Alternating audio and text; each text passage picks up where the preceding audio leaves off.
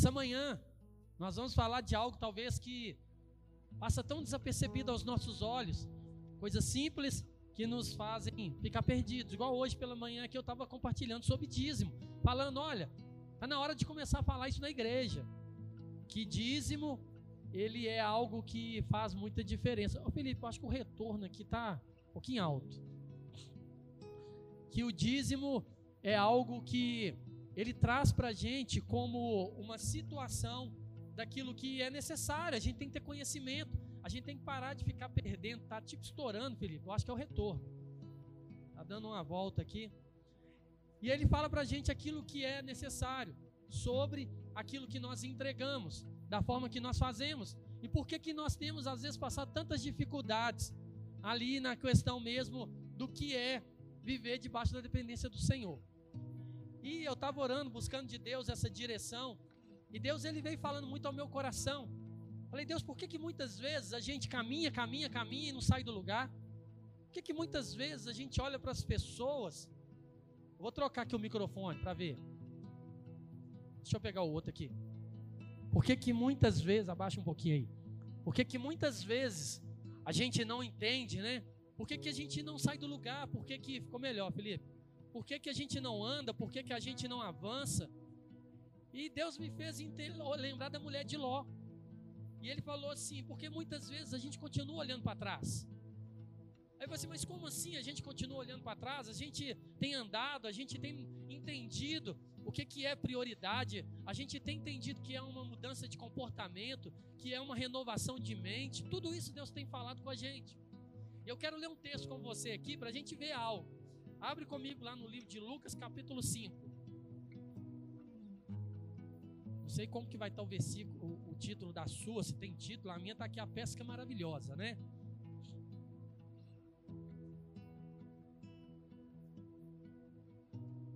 Então, talvez o título a gente poderia falar assim: ó, qual é o título? Pare de olhar para trás. E muitas vezes você vai falar assim, mas eu não estou olhando para trás. A gente acha que não está. A gente acha. Mas a circunstância nos mostra que estamos. E olha aqui para você ver no livro de Lucas, capítulo 5, versículo 1, fala assim: olha, aconteceu que ao apertá-lo a multidão para ouvir a palavra de Deus, estava ele junto ao lago de Genezaré.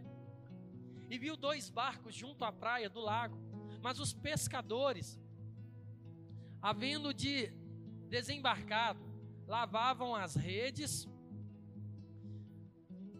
E aí, se eu parar aqui, eu já falei isso, nós já ouvimos isso em outros lugares.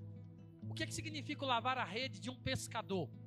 O lavar a rede de um pescador é falar assim: olha, fim de papo, não tem mais o que fazer nesse lugar. Porque lavar a rede, que ele dá trabalho demais.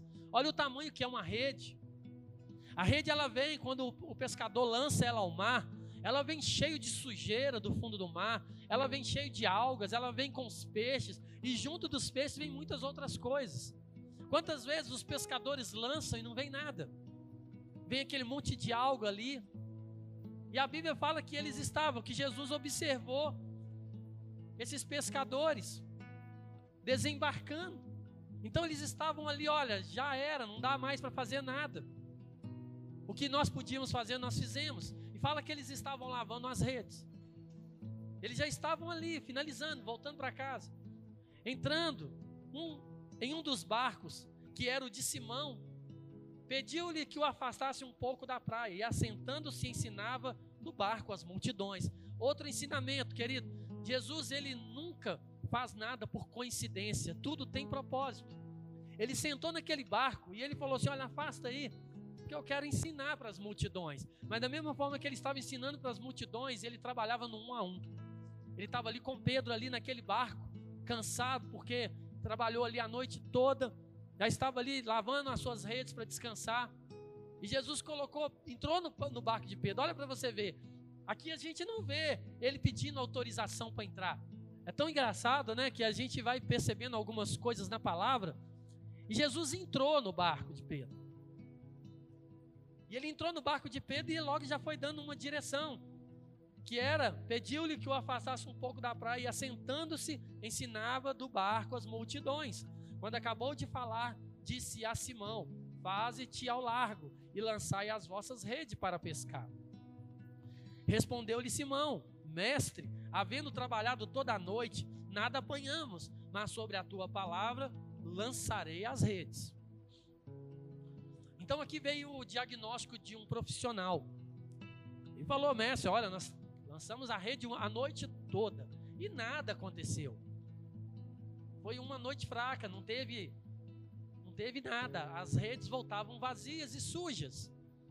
Mas ele falou assim: "Olha, mestre, olha que interessante. Naquele encontro ali, primeiro encontro, aquele homem olhou para Jesus e já reconheceu nele algo diferente, já chamou ele de mestre. Já falou assim: Olha, mestre, já fiz tudo que tinha que fazer, eu sou pescador experiente. Eu acredito que ele pode ter perguntado para Jesus assim: Você conhece de pescaria? Você é pescador? Porque ele era profissional. Então, de tudo que se podia falar de mar, Pedro conhecia. E ele sabia que não adiantava ir pela manhã pescar, porque dificilmente ele pegaria alguma coisa. Mas ele falou assim: Olha, mediante a sua palavra eu vou. E não é isso que eu quero falar com você, não. A gente vai prosseguindo. É, versículo 6. Isto fazendo, apanharam grande quantidade de peixes e rompiam-se-lhe as redes. Então fizeram sinais aos companheiros do outro barco para que fossem ajudá-los. E foram e encheram ambos os barcos, a ponto de quase irem a pique. Vendo isso, Simão Pedro prostrou-se aos pés de Jesus, dizendo: Senhor, retira-te de mim, porque sou pecador. Pois à vista da peça que fizeram, a admiração se apoderou dele e de todos os seus companheiros. Para que no versículo 9 a gente dá mais uma aprofundada. Ele de fato lançou a rede. E ele falou: mediante a tua palavra eu vou fazer. Eu fico imaginando que a Bíblia não relata o que, que aconteceu nesse tempo de Jesus sentado no barco ensinando as multidões. Nós não sabemos aqui qual sermão Jesus lançou ali para aquele povo, mas Pedro estava no barco ouvindo. Sabe quando você não quer ouvir? Jesus ele não te colocou na opção. Jesus olhou para Simão e ele não falou assim para Simão: dá licença do seu barco, porque eu vou entrar e eu vou te ensinar como é que pesca. Jesus ele não falou isso. Ele entrou no barco de Pedro e falou assim: olha, leva mais para fundo. E ali ele começou a ensinar a multidão. E Pedro tinha opção, entre aspas, não, porque o barco era dele. Vamos falar, ele estava sendo comandante daquele barco. E ele estava ali no mar, cuidando daquilo que era sua ferramenta de trabalho. Ele não ia abandonar uma ferramenta de trabalho simplesmente porque ele queria. Mas aí ele lançou as redes mediante a palavra de Jesus e automaticamente a Bíblia fala que ele pegou muitos peixes. Muitos peixes. Fala aqui, olha, no versículo 6, isso fazendo apanhar grande quantidade de peixes, rompiam-se-lhe as redes. O que é romper as redes? Rasgavam, né? Era grande demais o milagre que não era capaz de ser absorvido por algo natural. E ali Jesus estava ensinando para a multidão o que? Ninguém sabe. Ninguém sabe o que Jesus estava falando naquele exato momento ali para a multidão. Mas Pedro estava ali. E da hora que Jesus encerrou ali com a multidão, ele falou assim: Ó oh, Pedro, agora é eu e você. Eu não vim aqui no seu barco por acaso. Eu não entrei aqui de passagem, porque eu não tinha outra opção. Eu vim aqui porque eu tenho um propósito sobre a sua vida. E aí ele começou a falar com Pedro. Aí ele falou com Pedro assim: Olha, vai lançar as redes. E Pedro já começou ali na autodefesa, mas como é que é esse negócio? Não dá. Mas ele foi, e ele lançou, e na hora que ele puxou, era tanto peixe que as redes se rompiam. E ali fala, queridos, a gente volta aqui para o versículo 9. Pois à vista da peça que fizeram, a admiração se apoderou dele de todos os seus companheiros. Todos aqueles profissionais ali de pesca ficaram ali abismados de ver o que estava acontecendo, porque todos eles tinham a mesma experiência de Pedro. Aí eu falo para você, querido, Deus ele é sobrenatural. Deus ele quando ele quer mudar a sua história, ele muda até o natural para poder você acordar. Eu acredito, querido, que Deus ele tinha um propósito naquela noite. Eu acredito que uma voz de comando do Senhor veio e falou assim: todos os peixes vai sumir dessa região aqui. Porque nenhum daqueles pescadores conseguiram pescar. E era comum de pescar, porque era noite. Fala que eles não pegaram nada. E ali, quando Jesus deve ter dado aquela voz de comando e falou assim: todos os peixes vão saindo dessa região aqui, porque agora eu tenho um propósito nesse lugar. E quando Jesus ele quer mudar a sua vida, querido, ele muda tudo. E aí Jesus começou a ministrar na vida daquele homem, e eles ficaram maravilhosamente assim, abismados, como diz a palavra, de ver tamanho o tamanho do milagre, porque ele fala assim: olha, nós somos profissionais. Eu fico imaginando aqueles homens ali, um olhando para o outro. Gostoso da palavra é isso. Um olhando para o outro, falando assim: o que está acontecendo? Quem é esse cara aí? Usamos os nossos melhores equipamentos, tudo aquilo que nós tínhamos, usamos a nossa experiência que é muito boa, e nada. O cara chega e fala: joga lá, onde que nós jogamos a noite inteira e nada aconteceu. Mas eu acredito, queridos, que aí é coisa minha e do Senhor, que Deus fez os peixes ficar naquele lugar ali, ó. Falou assim: ó, vocês vão ficar só aqui. E eu fico imaginando aqueles homens à noite. Talvez eles tentaram ir naquele lugar e não conseguiram. Não sei o que aconteceu. Mas quando Jesus deu uma direção, foi uma direção só. Você vai lançar ali, Pedro. Ó. Jesus não falou você vai tentar, não. Jesus falou você vai lançar naquele lugar. E foi uma lançada só. Jesus ele não precisa de mais oportunidades, querido. Ele precisa de uma oportunidade para mudar a sua história. Quando você abre o seu coração e fala, eu quero mudar. E ali ele lançou, conhecemos essa história, no versículo 10 fala assim: olha, bem como de Tiago e de João, filho de Zebedeu, que eram seus sócios, disse Jesus a Simão: Não temas, doravante será pescadores de homens. E arrastando eles os barcos, sobre a praia, deixando, deixando, hã? deixando tudo e seguiram. Vocês acham que deixar tudo é o caminho para poder ter uma vida de sucesso com o Senhor? Sim? Vou te provar que não. Vai falar assim: que é isso, pastor? Você cansa de falar que nós temos que deixar tudo? Eu vou te mostrar numa história. Depende do que você chama de tudo e depende qual que é o seu conceito daquilo que você está vivendo. A Bíblia fala que na mesma hora Jesus virou para Pedro e falou assim: "Cara, vou falar na nossa linguagem aqui, porque Jesus era um cara assim que ele se conectava com as pessoas. Por isso que Jesus não tinha dificuldade de relacionar. E nós temos, porque se a gente chega no meio dos jovens, a gente quer conversar igual o velho com eles. Não, você chega pro jovem e fala assim, aí, beleza? O cara, o menino vai virar pra você, e aí, velho, beleza, beleza? Falta de respeito, chamar o pastor de velho, não, é, é uma forma de comunicação. Não adianta você chamar bonito e não viver uma aliança. Não adianta chamar de pastor e não reconhecer como pastor. Então eu brinco muito com os jovens, eu converso com eles na linguagem deles aqui na igreja, eu brinco com eles. E aí, queridos, o deixar tudo aqui foi uma descrição de Pedro. Pedro deixou tudo, a Bíblia está falando aqui que ele deixou tudo. Mas quando a gente somente deixa tudo, a gente corre um sério risco de um dia voltar para buscar. Você deixou, está em algum lugar. Talvez você saiba assim, olha, se não der certo, eu volto e pego. Quantas vezes na nossa caminhada foi assim? Começamos, ó, empenhado, vou entrar para a igreja, vou entrar para o diaconato, vou entrar para a intercessão, vou entrar para o louvor, vou fazer isso, vou fazer aquilo, vou fazer tudo isso e vai. Mas na hora que você começa a se frustrar com você mesmo, você lembra de onde você deixou as coisas. A Bíblia fala que as coisas velhas se passaram, tudo se fez novo. E foi aonde o Senhor me mostrou. Por isso que muitas vezes as pessoas não saem do lugar. Até deixaram mas esse deixar, ele não gera profundidade, porque quando você deixa, você sabe aonde que está. É uma segurança. Sabe aquela famosa sair de portas abertas? Chegar num lugar e Deus te chama hoje e fala assim: Olha, eu quero você como com tempo integral na igreja. Aí você não quer colocar ninguém no seu lugar lá na empresa, porque você fala assim: se der errado eu volto.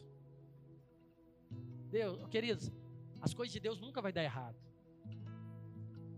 Quando Deus te chama, se você for fiel naquilo que cabe a você fazer, não vai dar errado. Dá errado porque a gente quer ir para as coisas de Deus do nosso jeito. Quer levar as coisas. Quantas coisas talvez nós estamos guardando dentro da nossa casa que já não deveríamos ter mais? Quantas coisas nós estamos fazendo e vivendo? E Deus foi colocando para mim, queridos, ó. Quanta pirataria está dentro da nossa casa? Quantas vezes nós somos coniventes com a pirataria? Compramos coisas falsificadas, compramos coisas indevidas, ilícitas.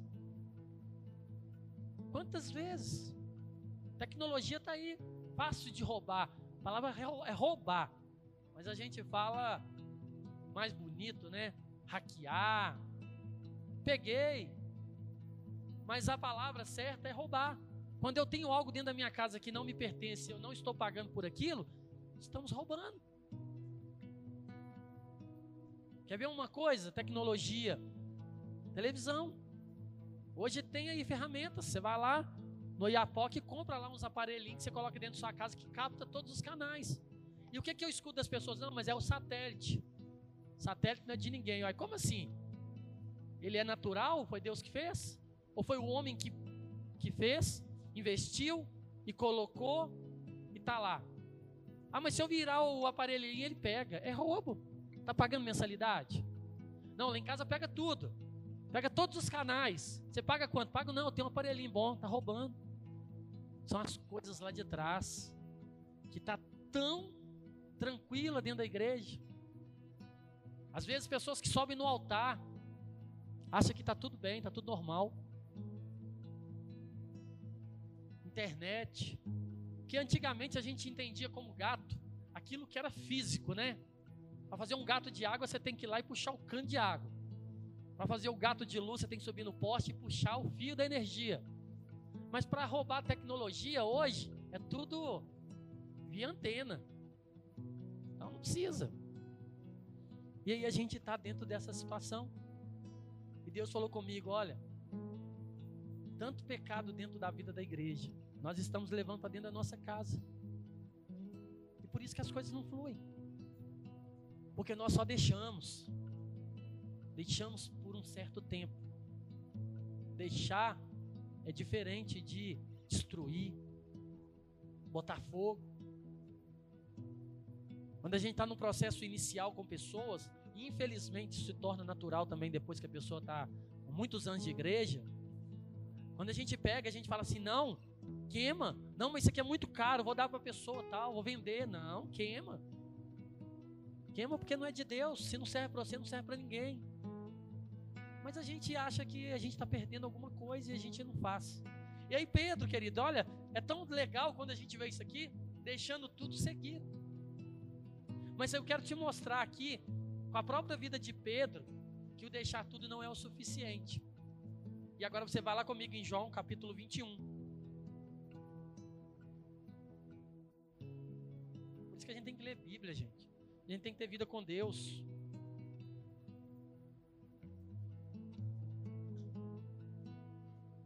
João capítulo 21 já está vindo a história depois da morte de Jesus.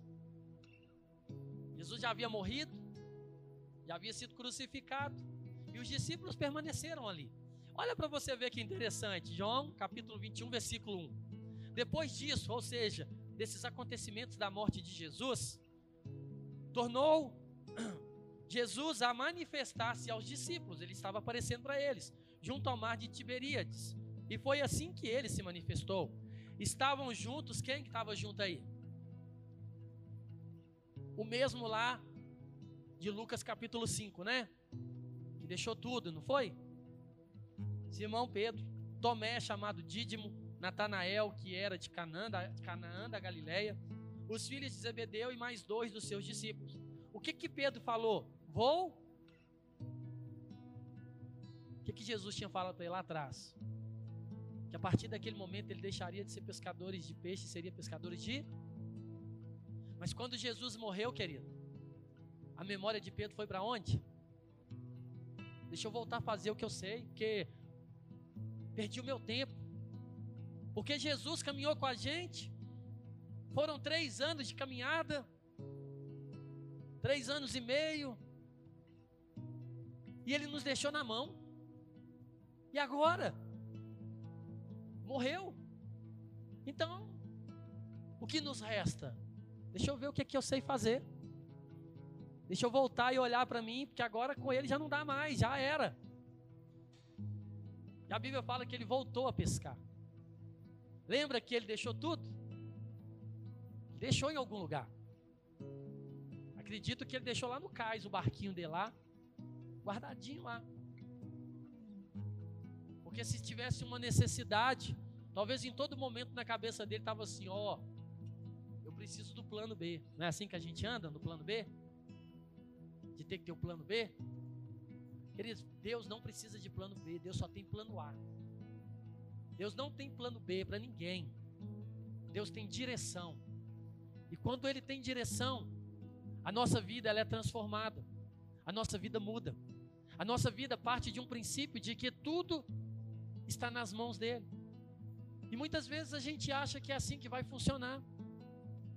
A gente acha que, ah, a hora que as coisas apertar, eu vou fazer do meu jeito, porque eu não tenho paciência de esperar, porque Deus demora demais para fazer. Deus é muito lento. Deus ele não age da forma que tem que agir. Eu estou aqui sem saber o que fazer. E Deus está trazendo uma direção. E muitas vezes a gente não entende aquilo que nós precisamos.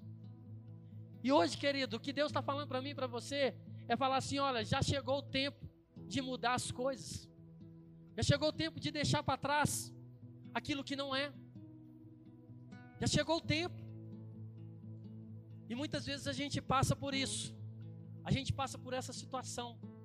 Pedro, ele, na hora das, do aperto, querido, ele não viu Jesus ali mais, ele viu Jesus morto. E olha que Jesus já tinha aparecido para eles ali. Eles acabaram de ter a revelação de que Jesus havia ressuscitado. Mas quantas vezes Deus é tão distante para nós? Que a gente fala assim: eu não consigo sentir a presença de Deus, estou sozinho. Não, querido, Deus está falando, não, não estou sentindo. Estou sozinho. E ali Pedro voltou. Foi pescar. E é engraçado que a história não para por aí. Ele fala assim: Disse-lhe Simão Pedro: Vou pescar. Disseram-lhe os outros também. Nós vamos. Olha, influência. Viu que os outros também deixou os barcos tudo no mesmo lugar? Está falando dos discípulos, está falando daqueles que estavam com ele, alguns eram pescadores também. Também nós vamos contigo. Saíram e entraram no barco. E naquela noite nada apanharam. Querido, quando você anda fora do propósito de Deus, não adianta. Naquele momento, Jesus estava ali com o propósito de ensinar para Pedro. Pedro não pescou nada. E passaram-se três anos e meio. Quando aqueles discípulos voltaram, e eles falaram assim: Ah, vou pescar. Eles entraram no barco e foi, Jesus deixou. E é interessante que a Bíblia fala que eles não pegaram nada. Olha a mesma história se repetindo. E aí, queridos? Mas, versículo 4: Ao clarear da madrugada, estavam Jesus na praia. Todavia, os discípulos não reconheceram que era ele. Perguntou-lhe Jesus: Filhos, tendes aí alguma coisa de comer? Responderam-lhe: Não. Então lhe disse: Lançai as redes à direita do barco e achareis. Você viu que Jesus ele não chegou para Pedro e falou assim: Cara, você está me decepcionando. Por isso que você está nesse lugar. Porque enquanto esse barco estiver aí, você não vai conseguir andar. Enquanto seu coração estiver nas coisas desse mundo, você nunca vai conseguir experimentar aquilo que é sobrenatural. Mas Jesus simplesmente falou com ele assim: Ah, tem alguma coisa de comer aí? Tem não. Jesus falou assim: joga ali à direita, ali, ó. Mesmo milagre. E olha que a Bíblia fala que eles não haviam reconhecido Jesus. Mas aí eles lançaram. Versículo 7. Versículo 6: Então lhe disse: Lançai a rede à direita do barco e achareis. Assim fizeram, e já não podiam puxar a rede, tão grande era a quantidade de peixes. Aquele discípulo a quem Jesus amava disse a Pedro: É o Senhor? Simão Pedro, ouvindo, é o Senhor, Simão Pedro, ouvindo que era o Senhor, cingiu-se com sua veste, porque se havia despido e lançou-se ao mar. Mas os outros discípulos vieram no barquinho puxando a rede com os peixes, porque não estavam distantes da terra, senão quase 200 côvados. Ao saltarem da terra, viram ali umas brasas e em cima peixes, e haviam também pão. Disse-lhe Jesus: Trazer alguns dos peixes que acabaste de apanhar. Simão Pedro entrou no barco e arrastou a rede para a terra, cheia de 153 grandes peixes. E não obstante serem tantos, a rede não se rompeu. Viu que na história de Lucas a rede se rompeu? Mas na história de Lucas a rede se rompeu. Pedro lançou, a Bíblia fala que era tanto que as redes estavam se rompendo. Aqui, a rede não se rompeu. Eles pegaram 153 peixes grandes. E eles estavam lá pegando. E Jesus estava falando assim para Pedro: Ô Pedro, tem comida aí? Tem não. Lança lá. Lançou, pegou. Mas quando eles voltaram para a praia, o que que tinha? O churrasco já estava pronto, filho. Jesus falou assim: Você está procurando comida aonde? Eu tenho a comida que você precisa. Você deixou de andar comigo, você teve que se sacrificar de novo. Agora você voltou para a vida natural. Porque se você tivesse comigo, Pedro, olha o que, que eu tenho aqui, olha. Já está tudo pronto. Ele ainda falou assim: traz uns peixinhos aí para colocar aqui. Mas lá já tinha pão, lá já tinha peixe, lá já tinha brasa, lá já tinha tudo. Quando a gente caminha com Jesus, querido, já está tudo pronto. Ele não te tira da sua vida natural para fazer você passar dificuldade, não. Para ver você sofrendo, não. Muitas vezes o sofrimento fazem parte do nosso crescimento. Muitas vezes a gente passa por lutas desnecessárias porque nós somos cabeça dura e continuamos fazer aquilo que é errado. E aí Deus deixa para ver se a gente acorda. Porque Ele te ama tanto que Ele não quer te perder. E ali a história desse homem foi assim. Finalizou dessa forma. Disse-lhe Jesus: Vinde, comei. Nenhum dos discípulos ousava perguntar: Quem és tu? Porque sabiam que era o Senhor. Veio Jesus, tomou o pão e lhes deu, e de igual modo o peixe. Já era esta a terceira vez que Jesus se manifestava aos discípulos, depois de ressuscitado dentre os mortos. Aí eu fiquei perguntando para Jesus: Por que Jesus? Que mistério é esse? No primeiro lá, a rede rompeu, e no segundo, não. Aí Jesus falou assim: Olha Naquele primeiro momento, era a minha primeira experiência com Pedro. Eu sabia que eu precisava de tirar os amuletos que ele tinha, para que ele escolhesse caminhar comigo. Mas no segundo momento, Pedro já era um homem que tinha relacionamento comigo. Então agora eu já não posso mais tirar dele, ele precisa deixar de lado. Ele precisa abrir mão, porque ele chegou no nível da maturidade. Então eu não vou mais destruir aquilo que é a ferramenta de trabalho dele. Se ele quiser continuar sendo pescador de peixe, ele vai ser. E graças a Deus que ele não continuou. Graças a Deus que ele entendeu. E eu quero finalizar com você uma outra história. Para me fechar aquilo que eu falei com você. 1 Reis, capítulo 19. Que aí você vai ver. Por isso que eu falei para você deixar tudo é o suficiente. Falei que não. Você assustou? Que a gente sempre fala, tem que deixar tudo, entrega tudo. Te entrego tudo. Mas a gente tem que entregar para Ele. Não é entregar para os homens. Eu não sei o que Pedro fez. A Bíblia não fala, mas eu entendo que ele chegou para os pescadores que continuaram e falou assim: ó, vou deixar o meu barco aqui, você cuida dele para mim. Ele não desfez. Agora, 1 Reis capítulo 19, versículo 19, fala assim: olha. 1 Reis, capítulo 19, versículo 19. Partiu, pois, Elias dali, achou Eliseu, filho de Safate, que andava lavrando com doze juntas de bois adiante dele. Ele estava com a duodécima. Elias passou por ele e lançou o seu manto sobre ele. Então deixou este os bois, correu após Elias e disse: Deixa-me beijar o meu pai, a minha mãe, e então te seguirei. Elias respondeu: Vai e volta, pois já sabes o que fiz contigo. Voltou Eliseu de seguir a Elias, tomou a junta de bois e os imolou, matou. E com os aparelhos dos bois, cozeu as carnes e deu ao povo. E comeram, então se dispôs e seguiu Elias e o servia. Elias passou perto de Eliseu, direcionado por Deus.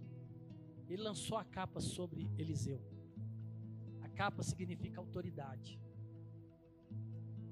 Jesus lançou a capa sobre Pedro, de uma outra forma, não foi uma capa física, mas ele lançou sobre Pedro uma palavra. A partir de hoje, você não mais será pescador de peixe. Pedro deixou tudo e foi. Mas na hora que o negócio apertou, ele voltou para a sua origem. Voltou para um lugar que não deveria ter voltado. Eliseu ele olhou para tudo que ele tinha.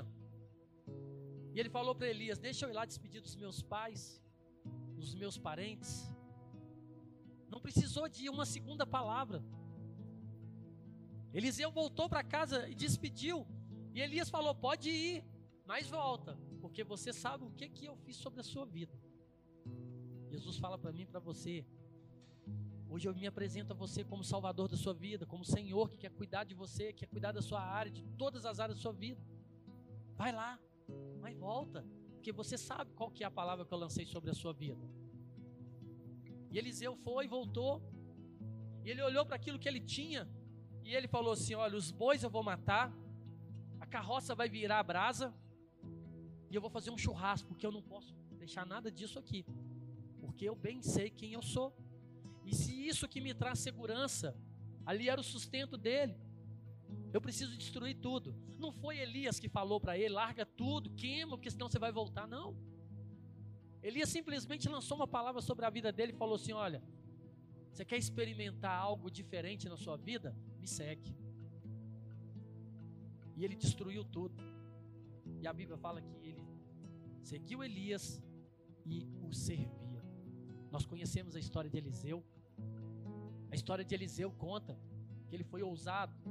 E ele andando com Elias, ele falou assim: Elias perguntou para ele: O que, é que você quer que eu te deixe? Eliseu falou assim: Eu quero o dobro daquilo que você tem com Deus. E Elias falou para ele assim: Olha, se você estiver comigo, quando o Senhor me levar, você vai experimentar. E é tão interessante que quando veio aquele carro de fogo ali que levou Elias, a Bíblia fala que o manto de Elias foi lançado. E tão interessante, querido, que Eliseu ele conhecia tanto a palavra, ele conhecia tanto o poder que havia em nome daquele que o havia chamado, que logo de imediato a Bíblia fala que ele já foi logo, opa, deixa eu ver esse negócio funcionando aqui. E ele já foi fazendo os milagres. E a Bíblia fala que Elias fez exatamente o dobro dos milagres. Eliseu fez exatamente o dobro dos milagres que Elias fez. E a vida daquele homem foi tão profunda que aí conta uma história depois que mataram um homem e foram lançar lá no túmulo de Eliseu. E a Bíblia fala que na hora que ele caiu lá o defunto e tocou nos ossos de Eliseu, ele ressuscitou.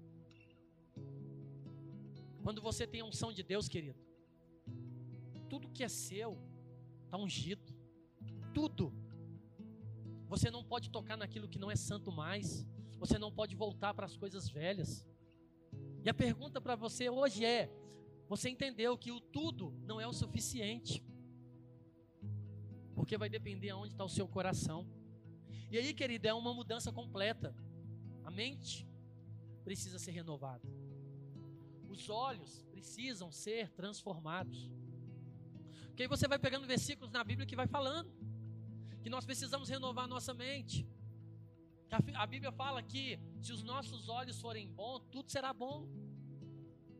Onde os nossos olhos estão? O que nós estamos vendo? Hoje conhecendo a palavra.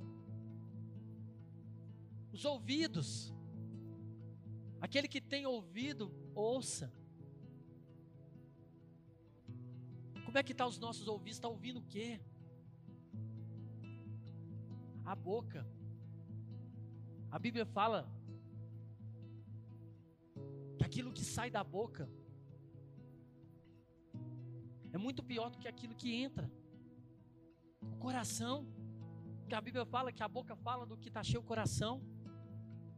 Os nossos pés, onde nós temos pisado. Talvez estamos andando nos velhos caminhos, com as velhas atitudes, com os velhos pensamentos, olhando o que não deveria olhar, contemplando aquilo que não é mais para nós. Porque quando você tem algo para olhar, querido, você sempre vai acreditar que ainda você pode voltar. Eu não sei o que que você tem, querido, mas Deus tem trago essa palavra para a igreja. Precisamos olhar para a nossa conduta, precisamos olhar para dentro da nossa casa, fazer lá uma avaliação, começar a olhar tudo que você tem. O que que te liga ao velho homem? O que que você tem isso ainda? Coisas ilícitas dentro da nossa casa. Todo mundo faz. Pastor, mas não tem jeito, porque nós estamos num país corrupto, está tudo caro, não é justo pagar. Pois eu pago tudo, porque justo é o Deus que eu sirvo. Não importa, porque o Deus da justiça é Ele. Pode estar caro, querido, o que for, mas o Senhor vai te dar provisão para você ter, para você viver, para você experimentar. Pastor, mas eu gosto muito de televisão, eu gosto de assistir. Deus vai te dar condição de pagar uma assinatura, querido. Mas o espírito da murmuração, o espírito gastador, o devorador, ele não pode fazer parte da sua vida. Se você é dizimista fiel, não vai te faltar nada. Você vai pagar a melhor assinatura de televisão que você gosta. Você vai ter a melhor internet. Você vai ter o melhor carro, a melhor casa. Mas, pastor, moro na vila. Querido, estou falando de coisas naturais, não. Ontem eu saí com a Cida de manhã. A gente deu uma voltinha assim. E a gente estava junto, feliz da vida, sem fazer nada. Não é as coisas, é a presença de Deus. Quando as coisas elas passam a ser prioridades na nossa vida, querido, aí que você começa a olhar, mas a minha casa só tem cinco banheiros.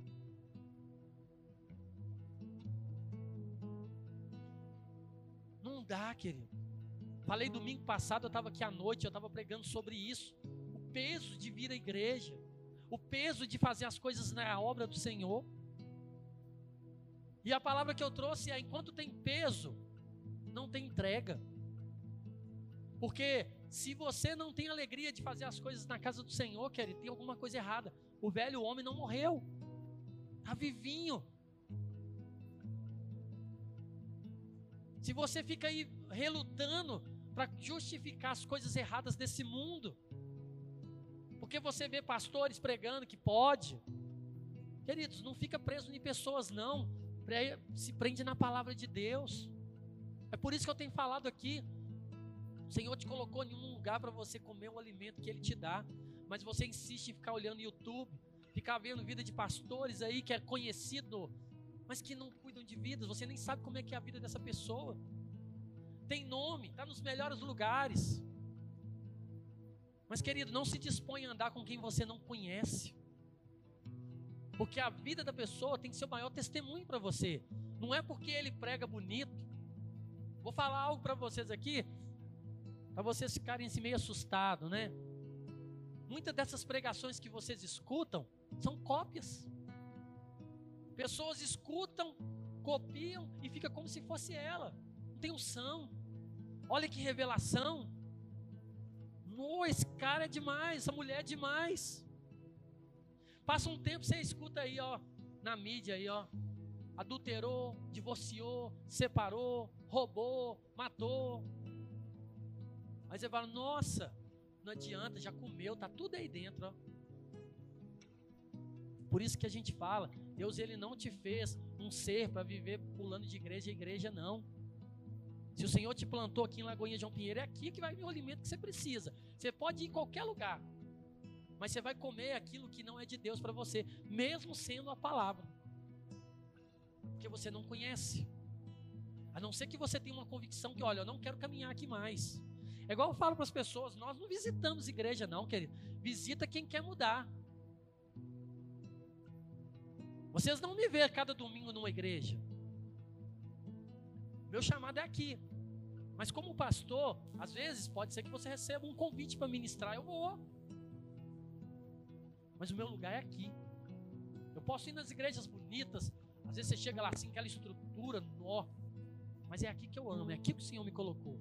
Não existe outro lugar para mim estar que não seja aqui, porque existe um propósito de Deus na minha vida nesse lugar. Eu posso até ir. Carreira eclesiástica, né, que hoje tem, plano de carreira, misericórdia, ela te leva onde você quiser ir. Mas eu sempre falei com o Senhor, olha, eu quero ir no centro da tua vontade. Essas coisas não me atraem, sabe? Eu olho assim, eu olho aqueles lugares bonitos, mas o meu coração volta para cá. Um lugar que está quebrado, ó, precisando de arrumar, teto furado, quando chove, molha, cheio de dificuldade, cheio de alegria, porque eu sei que eu estou cumprindo a vontade de Deus. Poderíamos ser uma igreja assim, ó. Vamos tirar dinheiro do bolso e vamos reformar isso aqui. Vamos colocar aqui piso de, sei lá, o mais caro que tem aí. Colocar de ouro, né? Porque a gente vai, a gente é crente lá no céu, é rua de ouro. Então, vamos colocar piso de ouro, cadeira almofadada, com massagem nas costas. Para quê?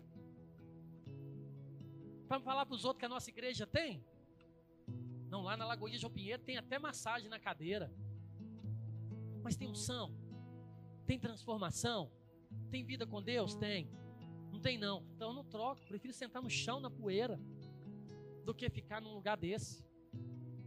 E é o que Deus está falando para mim e para você nessa manhã, querido. Se você achava que o deixar tudo era o suficiente, está na hora de você rever. Está na hora de você voltar e destruir. Botar fogo. Faz um churrascão lá, ó. Queima tudo. E olha, eu não preciso disso, não, mas isso aqui custa 10 mil reais, não importa. É lixo porque o que eu tenho no Senhor vale muito mais do que isso. Se isso veio de forma ilícita, se isso veio me fazer lembrar de um meu passado, de um relacionamento antigo, de uma situação que me faz ficar paralisado, eu não quero mais. E é destruir, querido. É desfazer. Porque a história de Eliseu, você não vai ver ele retrocedendo. Se não é a misericórdia de Deus sobre a vida de Pedro, ele tinha feito a escolha errada. Consciente. Porque ele caminhou com Jesus. Por isso que nós falamos que você precisa estar numa célula. Porque se você não se permitir ser cuidado, você vai errar. Você vai errar. Você vai errar. E depois vai falar, porque o pastor não cuida de mim. Como que o pastor vai cuidar de 200 pessoas? É impossível. Mas o pastor cuida através da liderança líder cuida de você. E você vai ouvir a mesma coisa. Que quando você sentar aqui para você ouvir, você vai ouvir as mesmas direções. São coisas assim que a gente não precisava nem parar para pensar.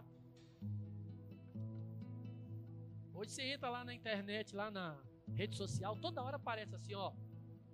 Instalo TV na sua casa, portanto, com todos os canais liberados, não é? Nem precisa do aparelhinho fácil, querido, é fácil. Assim como as bênçãos correm atrás de nós, o pecado também corre. Bate lá na sua porta, lá, ó. Muitas das vezes ele nem bate, porque já tem a chave, ele já entra. E Deus hoje está falando para mim e para você. Olha para trás, pela última vez. Avalia tudo que você está carregando que não deveria. E bota fogo. Destrói e começa uma nova história na sua vida, porque você vai experimentar o sobrenatural de Deus. E aí você vai sair do seu lugar. Aí está a resposta quando eu falei, Deus, por que, que as pessoas não andam? O Senhor tem liberado tantas palavras sobre igreja. Aqueles que têm experimentado está fluindo. Estamos lendo a Bíblia. Não sei se você está lendo. Eu estou lendo. A minha esposa está lendo. Os meus filhos estão lendo. Da minha casa eu posso falar para você, todos nós estamos lendo, todos os dias. Como a gente aprende, como a gente erra menos quando a gente lê a palavra de Deus. Tá, tá pesado ler uma Bíblia, ler três capítulos por dia, tá pesado. Para nós. Não tem tempo, pastor. É muito. Não dou conta. Já falei isso aqui, não vou cansar de falar. Olha no seu aplicativo do seu celular, quantas horas você gasta por dia no seu celular? Seu WhatsApp, Instagram, Facebook, Instagram, é, Telegram, tudo que é gran aí, né? Olha, eu faço a minha leitura diária em 15 minutos. Não gasto mais do que isso, lendo devagar. Se você não tem 15 minutos para o Senhor, querido, você está querendo o que dele? A direção de Deus foi a igreja ler a Bíblia. Porque a Bíblia fala que o povo perece por falta de conhecimento, e o conhecimento é a palavra de Deus. Se você fala que é crente, não gosta de vir na igreja, não gosta de ler a Bíblia, não gosta de jejuar, não gosta de orar, você não é crente. Você é um frequentador. Você denominou uma religião para você. Porque cristão é parecido com Cristo. Não é frequentador de igreja.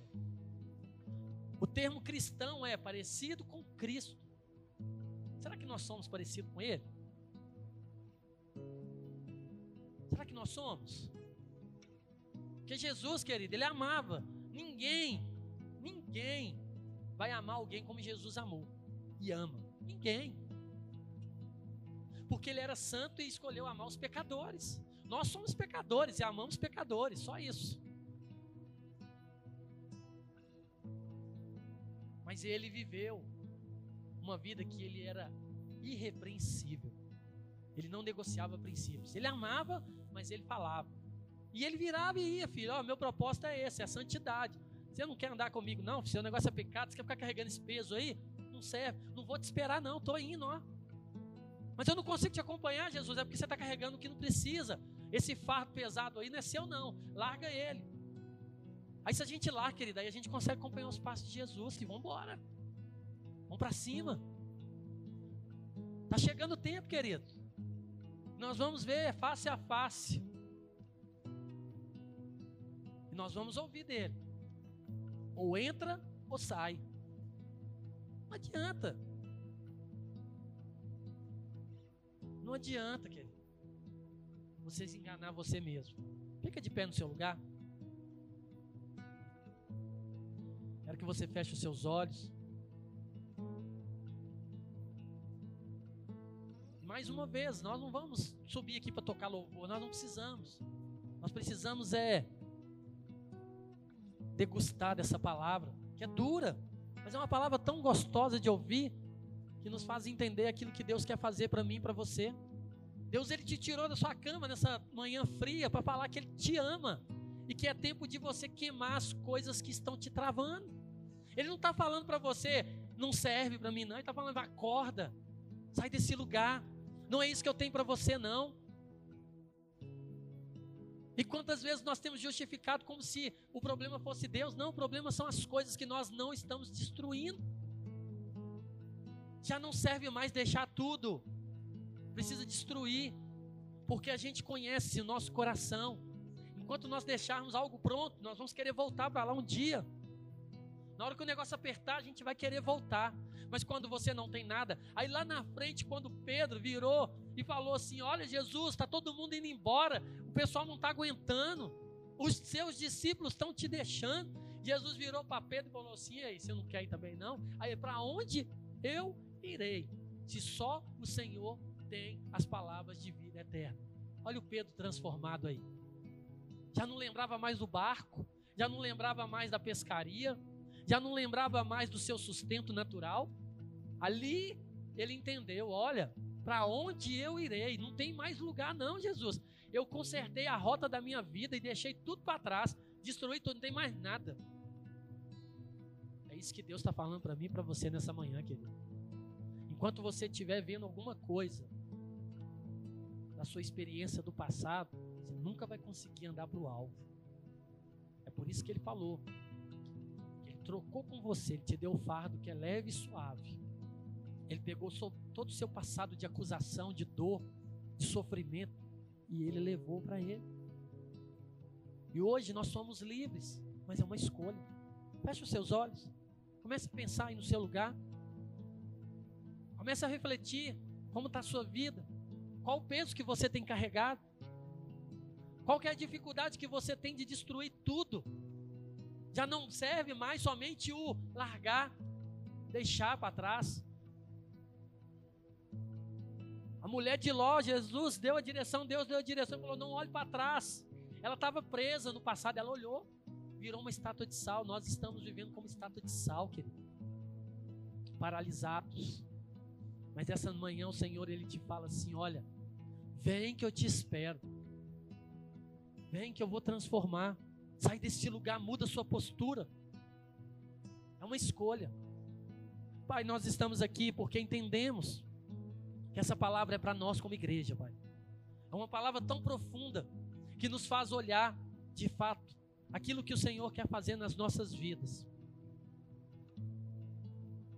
Pai, eu quero mesmo te pedir, transforma, Pai. Transforma a nossa vida. Transforma o nosso coração. Nos fortalece para que nós possamos deixar para trás. Isso não depende do Senhor, depende de nós. Não somente deixar para trás, mas que venhamos fazer como Eliseu. Que venhamos botar fogo, Pai. Destruir tudo aquilo que nos fazia voltar para o passado. Aquilo que andávamos e fazíamos já não serve mais, porque hoje nós temos algo muito melhor, que é a presença do Senhor. Por isso, Pai, nesta manhã, a minha oração é que o Senhor nos leve para nossa casa, mas que o Teu Espírito Santo continue a ministrar o nosso coração, Pai que venha ser um domingo de reflexão, que venha ser um domingo de avaliação, que o Senhor abra os nossos olhos, Pai, tanto natural quanto espiritual, arranque as vendas que tem nos impedido de ver as coisas erradas que têm sido colocado dentro da nossa vida, da nossa casa, da nossa família, Pai. A forma que nós estávamos agindo, as nossas atitudes, Sonda mesmo, Pai, o nosso coração nessa manhã e comece a nos revelar quem nós somos e que nível nós estamos do Senhor.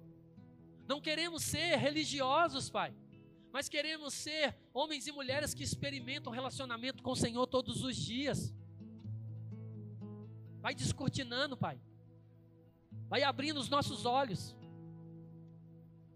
Vai olhando aonde existem sentimentos que precisam ser deixados para trás que precisam ser destruídos. Vai olhando ali na nossa casa, coisas que estão ali como ponto de contato, Pai, dando brechas ali para Satanás destruir a nossa vida.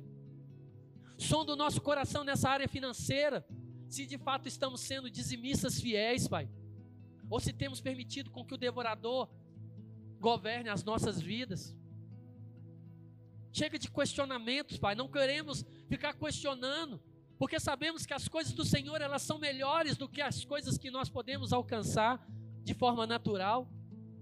Por isso, Pai, vai sondando, sonda cada casa, cada família que está aqui nesse lugar, e que durante essa semana o Teu Espírito Santo possa nos mostrar aquilo que precisa ser destruído, Pai, porque não queremos permanecer mais nesse lugar, queremos avançar para o alvo. É o que eu oro em nome de Jesus. Queridos, essa é a palavra de Deus para você e para mim. Não vou te distrair. Mas como eu orei, que o Senhor te conduza em segurança para sua casa.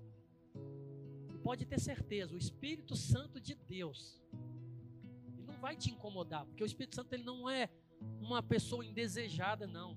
Só incomoda quem é indesejado. Ele vai te mostrar. Ele vai te revelar ele vai te fazer olhar para lugares que você não estava olhando. E vai te mostrar: tira isso, tira isso, tira isso, tira isso. Você vai poder testemunhar, querido. A palavra é para todos, mas a decisão é para aqueles que têm coragem. Você acreditar que é Deus que está falando para você nessa manhã. Você se posicionar você pode ter certeza que em breve você vai querer subir nesse altar para testemunhar daquilo que Deus fez na sua vida. Sabe aquelas coisas que não aconteciam? Talvez você estava orando aí há anos pela sua família e nada acontecia. Vai acontecer. Porque precisa fechar as brechas. Nem Deus te abençoe, querido. Você possa desfrutar desse domingo aí na presença do Senhor.